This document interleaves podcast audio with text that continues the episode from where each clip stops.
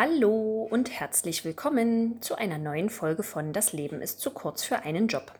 Für diejenigen, die hier neu sind, schön, schön, schön. Die Episode Wer bin ich verrät Ihnen, mit wem Sie es hier zu tun haben und warum ich Ihnen gern meine Geschichten ins Ohr stopfen möchte. Jeden Montag eine neue. Die Zeit bis dahin reicht locker, um auch in alle anderen Anekdoten mal reinzuhören. An den Rest meiner Hörerschaft, schön, schön, schön, dass Sie wieder da sind. Bei den aktuellen Temperaturen ist weniger mehr, vor allem in puncto Kleidung. Doch nicht überall ist es angemessen, in Schlüppi und T-Shirt aufzulaufen. Deshalb war es gestern höchste Zeit für mich, eine Lesung zügig und vorzeitig durch den Hinterausgang zu verlassen, nachdem ich in der Pause versehentlich erst eine Flasche umgeworfen hatte und mir beim Aufkehren der Scherben die Hose gerissen war. Auf dem Heimweg fiel mir ein, dass ich long time ago schon einmal unfreiwillig tiefe Einblicke gewährt hatte, weil die Nähte meiner Sporthose still und heimlich ihren Geist aufgaben, während ich versuchte, eine gute Figur zu machen. Kicks und Punches in Western Chaps oder Mut zur Lücke. Wenn ich so darüber nachdenke, habe ich nicht nur zu Röcken ein gespaltenes Verhältnis. Streng genommen hatte ich auch schon und vor allem auch schon viel früher mit Hosen so manches Mal meine Schwierigkeiten. Eine beispielsweise ging wie in einem von Heinz Rudolf Kunzes wundervollen Songs ihre eigenen Wege während einer Sportstunde in der 11. Klasse. Das ist zugegebenermaßen nicht besonders spektakulär und passiert wahrscheinlich auch mehr Menschen, als man denkt. Wenn aber die Turnhose auf Abwägen auf jemandes Hintern sitzt, der gerade den alleinunterhaltenden Vorturner gibt, dann ist wieder Primetime und Happy Hour für jede schadenfrohe Seele in diesem Kosmos. Als mein Kunstlehrer mir glashart und unromantisch ins Gesicht sagte, ich hätte keinerlei Gespür für menschliche Proportionen und mein einziges zeichnerisches Talent läge im Ausmalen, war es Zeit für einen Plan B in puncto Berufswunsch und Wahl. Für ein Designstudium an einer privaten Universität, die für viel zu viel Geld über die Talentfreiheit ihrer Schützlinge hinwegsah, reichte es nicht. Eine Bewerbung für die renommierte Burg Giebichenstein in Halle schrieb ich gar nicht erst. Zu tief versank mein Kopf zwischen den Schultern, als ich die Aufnahmekriterien las. Zu groß war meine Angst, ich würde nicht nur abgelehnt werden, sondern müsse auch noch mit einem Beschwerdebrief aller Was erlaube, unwürdiger Wurm der Akademie rechnen. Eine AG für künstlerisches Zeichnen besuchte ich exakt zweimal, bevor ich endgültig einsah, dass sich meine Skizzen von Männern, Frauen und Kindern wohl immer im aufrechten Stand die Knie würden kratzen können. So gern ich malte und zeichnete, war ich schlicht und ergreifend kein bislang unentdecktes Genie, sondern eine künstlerische Nulpe. Ende und Richtungswechsel. Der altertümliche PC im Jobcenter brachte mich einige Zeit und Tränen später nach einem schier endlosen Fragebogen und der Verarbeitung meiner eingegebenen Daten auf ein neues Hirngespinst. Visagistin. Ich sah mich exakt eine Woche gedanklich durchs Theater schweben oder für Film und Fernsehen Make-up auftragen, hübsch in hässlich verwandeln oder umgekehrt. Dann war auch dieser Traum ausgeträumt. Denn für die Bewerbung als Maskenbildnerin brauchte man damals zwei Dinge. Eine abgeschlossene Ausbildung zur staatlich geprüften Kosmetikerin sowie eine sogenannte Set-Card. Letztere enthielt professionelle Fotos von eigenen Arbeiten und kostete an die 10.000 bis 15.000 Euro.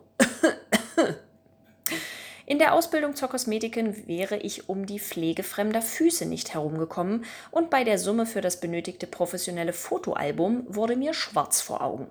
Abgesehen davon war der Job als Visagist für mehr Frauen und Männer ein Traum, als in der Realität Menschen dafür gebraucht wurden. Ich bin sicher, heute ist das alles irgendwie immer noch so. Somit hieß es auch hier für mich aus die Maus und hasta la vista, Baby.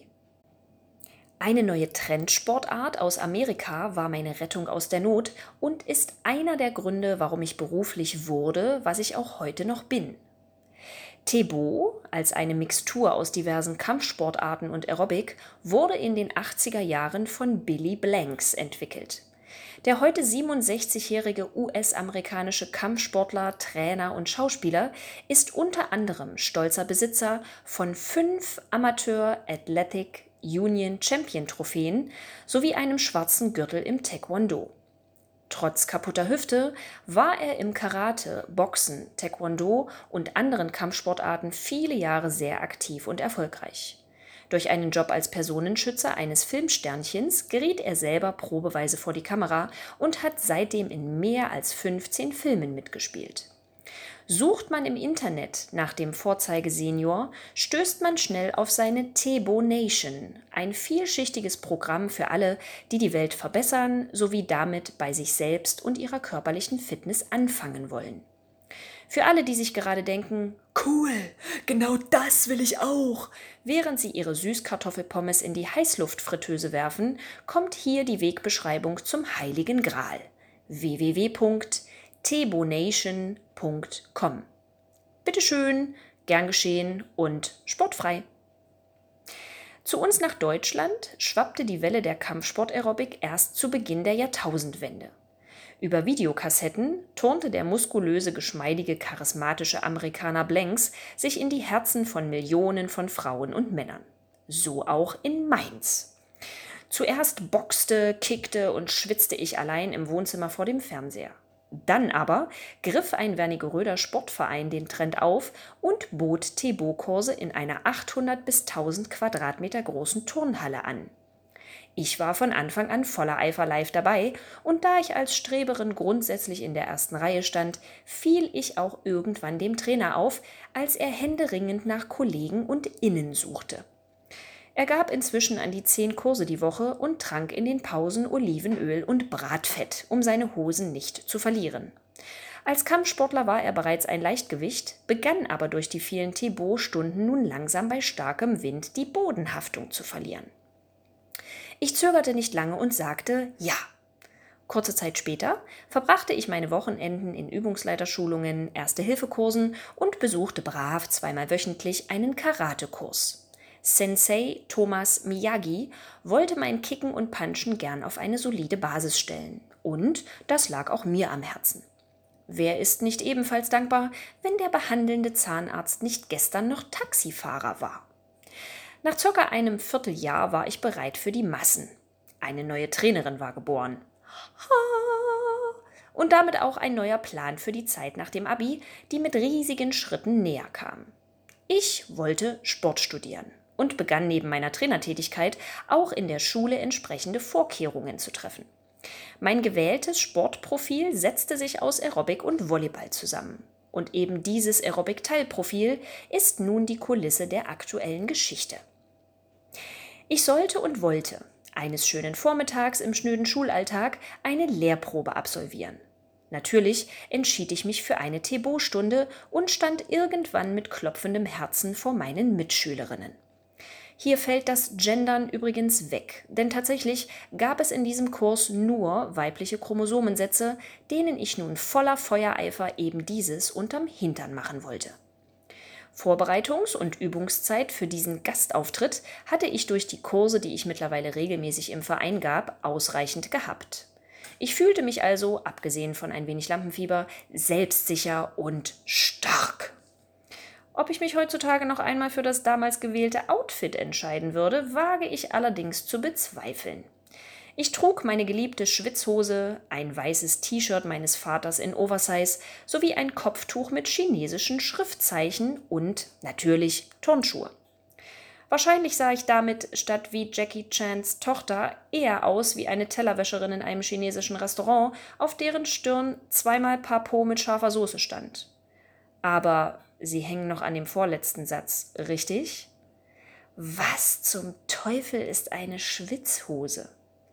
Eine Schwitzhose kommt meist aus Tänzerkreisen bzw. ist dort sehr beliebt, denn ihr luftundurchlässiges Material hält zum einen die Beine warm und sorgt zum anderen dafür, dass überschüssiges Körperfett zum Schmelzen gebracht wird. Zumindest in der Theorie. In der wirklichen Welt wissen sie, was sie tun müssen, wenn sie Gewicht verlieren wollen. Regelmäßig meinen Podcast hören und beim Training mehr Gewicht auflegen. Oh! Aber als Heranreifende war mir das noch nicht klar. Somit glaubte ich manchmal Dinge, weil ich sie glauben wollte, anstatt durch die Recherche wissenschaftlicher Studien und die Bemühung logischer Denkvorgänge herauszufinden, dass manches einfach nur Bullshit war. Ich trug ergo meine Schwitzhose, stolz und oft, meine Mutti musste sie entsprechend häufig waschen. Das setzte auf die Dauer nicht nur dem Stoff zu, sondern auch den Lachmuskeln meiner temporären Anhängerschaft in besagter Lehrprobe in der Schule. Jedoch raffte ich erst nach den 30 Minuten Hau den Lukas, dass die Mädels nicht mit mir gelacht hatten, sondern über mich. Während meiner Prüfung war ich zu sehr mit mir selbst, meiner korrekten Demonstration, der Choreografie sowie der vorbildlichen Didaktik und Methodik von Luftschlägen und Tritten beschäftigt gewesen. Nicht zu vergessen die Korrektur direkt vor Ort und Person, wenn ernsthafte Verletzungen drohten, weil Zehen und Knie in unterschiedliche Richtungen zeigten. Ich gab einfach alles und mein Bestes. Meine geliebte Hose ab der Erwärmung scheinbar auch. Ein Faden nach dem anderen hatte sich während meiner unzähligen Ausfallschritte, Kicks und Schrittfolgen gelöst und leise Adieu gehaucht. Was mir nicht auffiel, war für alle Beteiligten, die sich so gut es ging darum bemühten, meinen Bewegungen und Anweisungen Folge zu leisten, mehr als offensichtlich. Nicht zuletzt, weil ich unter meiner altersschwachen Hose in Panther Black einen schneeweißen Sportslip der Marke Schießer trug und mehr und mehr unfreiwillig präsentierte. Meine Sportlehrerin sah darüber hinweg und belohnte meine bühnenreife, wenn auch leicht exhibitionistische Darbietung und Anleitung großzügig mit irgendwas zwischen 13 und 15 Punkten. Unterdessen krochen meine Mitschülerinnen auf allen Vieren, japsen zu ihren Trinkflaschen und verfluchten mich bereits leise zischend für den Muskelkater, der sie in spätestens zwei Tagen heimsuchen würde. Dann verließen sie kichernd, stöhnend und ein bis zwei Beine hinter sich herziehend die Halle mit Ausnahme von Kati. Sie kam zielstrebig auf mich zu, stützte sich mit einer Hand auf meiner Schulter ab, lobte mich für die coole Einheit, als sie widersprechen konnte, und sagte dann Du, übrigens, du hast ein kleines Loch in der Hose. Ich dankte ihr lachend, etwas beschämt und guckte dann an mir herunter, um das Ausmaß des Schadens zu begutachten. Hm, was soll ich sagen? Ein kleines Loch, war auf jeden Fall die Untertreibung des Jahrhunderts. Denn ich sah aus wie ein Cowgirl eines wilden Westens von einem anderen Stern. Sie kennen Chaps? Beingamaschen aus Leder oder Kunstleder, die aus einem Gürtel bestehen sowie zwei Hosenbeinen? Ja, genau. Echte Cowboys und Girls tragen solche Dinger über ihren eigentlichen Hosen, damit diese bei der Aftershow-Party nach der Reitstunde nicht aussehen und oder riechen wie Reitpferd, Stall oder Koppel. Lange Rede, kurzer Sinn, bestand meine einstige Schwitzhose nach meiner Lehrprobe auch nur noch aus einem Hosenbund und zwei separaten Beinteilen. Da ich nicht wusste, ob ich lachen oder heulen sollte, schämte ich mich noch eine Runde, bis die Freude über meine gute Benotung die Oberhand gewann. Dann ging ich in die Umkleide, wo ich gebührend für meinen Auftritt gefeiert wurde. Jetzt lachten die Mädels mit mir und ich freute mich über unser aller zusätzliches Post-Workout für die geraden und schrägen Bauchmuskeln. Meine Western Schwitz-Chaps begrub ich am Nachmittag feierlich in der Mülltonne. Gleichzeitig ließ ich noch am selben Tag diesen Modetrend hinter mir und setze seither auf einen hohen Elastan und oder Baumwollanteil und schwitze ohne künstlich nachzuhelfen.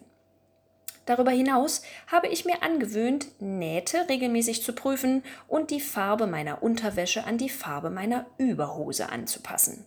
Denn Vorsicht ist besser als Nachsicht, wenn Murphy der zweite Vorname ist.